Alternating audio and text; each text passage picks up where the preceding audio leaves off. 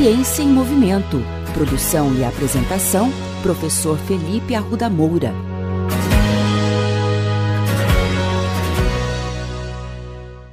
Olá, bem-vindos a mais um episódio da coluna Ciência em Movimento. Há algumas semanas eu tive uma experiência muito interessante com os meus alunos de graduação do curso de Educação Física aqui da UEL. Eu fiz uma atividade prática com eles na minha disciplina de biomecânica. A biomecânica é uma área que se preocupa em analisar o movimento humano a partir das leis da física, as leis da mecânica.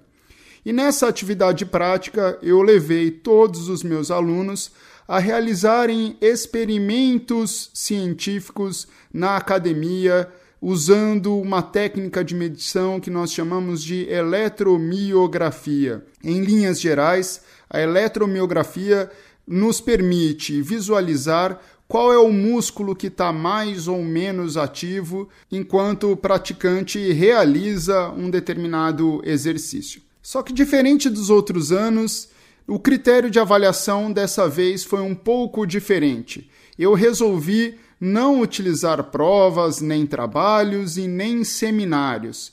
Eu falei para os meus alunos que o relatório dessa atividade deveria ser um post de redes sociais. Poderia ser do Instagram, do Facebook, danças e vídeos do TikTok ou até mesmo um podcast semelhante a esse aqui. E eu fiquei bastante surpreso e contente com a resposta final, porque os alunos conseguiram de fato fazer trabalhos muito interessantes e postagens excelentes nas redes sociais. O que me motivou a pedir a esses alunos que gerassem conteúdos para as redes sociais é que eu ando bastante decepcionado com a qualidade dos materiais que estão sendo apresentados por profissionais de educação física e até mesmo esses influenciadores digitais na área de educação física e esporte e até mesmo saúde. Eis então que eu decidi orientar os meus alunos a fazer bons posts, nas quais a evidência científica é o que dá segurança ao leitor em confiar naquela informação. Eis então que eu divulguei alguns desses trabalhos no Instagram e contei às pessoas qual foi a experiência que eu tive com os meus alunos.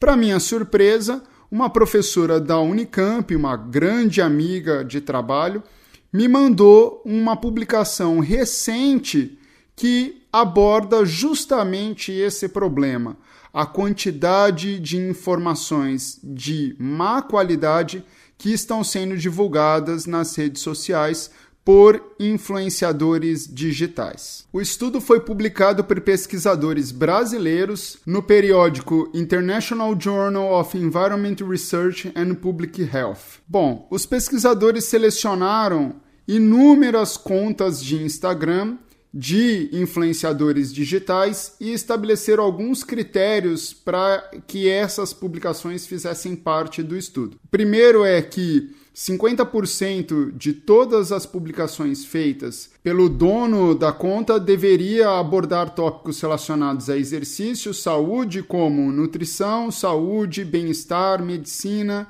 e exercício físico. E o outro critério é que a conta tivesse pelo menos 100 mil seguidores. E os resultados chamaram muita atenção. A análise qualitativa revelou um baixo percentual de qualidade para todos os posts analisados. E de todos os posts analisados, e olha, não foram poucos, apenas 13, que representaram aproximadamente 2,7%, citaram alguma referência que endossava aquela informação.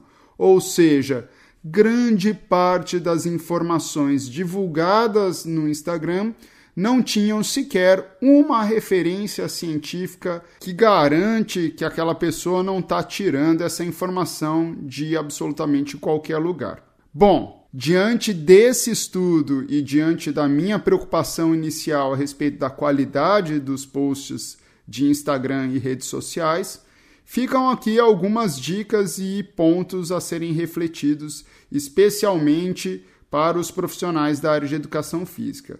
O primeiro é reveja a qualidade do material que você está divulgando nas redes sociais. Será que aquilo que você está divulgando é puramente uma informação de senso comum ou tem embasamento científico? Se tem embasamento científico, é extremamente importante que esse embasamento e essas referências sejam apresentadas. Para você que acompanha as redes sociais desses influenciadores digitais, a contribuição que eu trago é: não acredite em tudo que você vê na internet. Eu sei que essa dica tem sido repetida por muitas pessoas, mas vale a pena ser repetida mais uma vez tenha senso crítico, avalie cuidadosamente aquilo que está sendo apresentado e sempre procure um profissional gabaritado de confiança para esclarecer as suas dúvidas.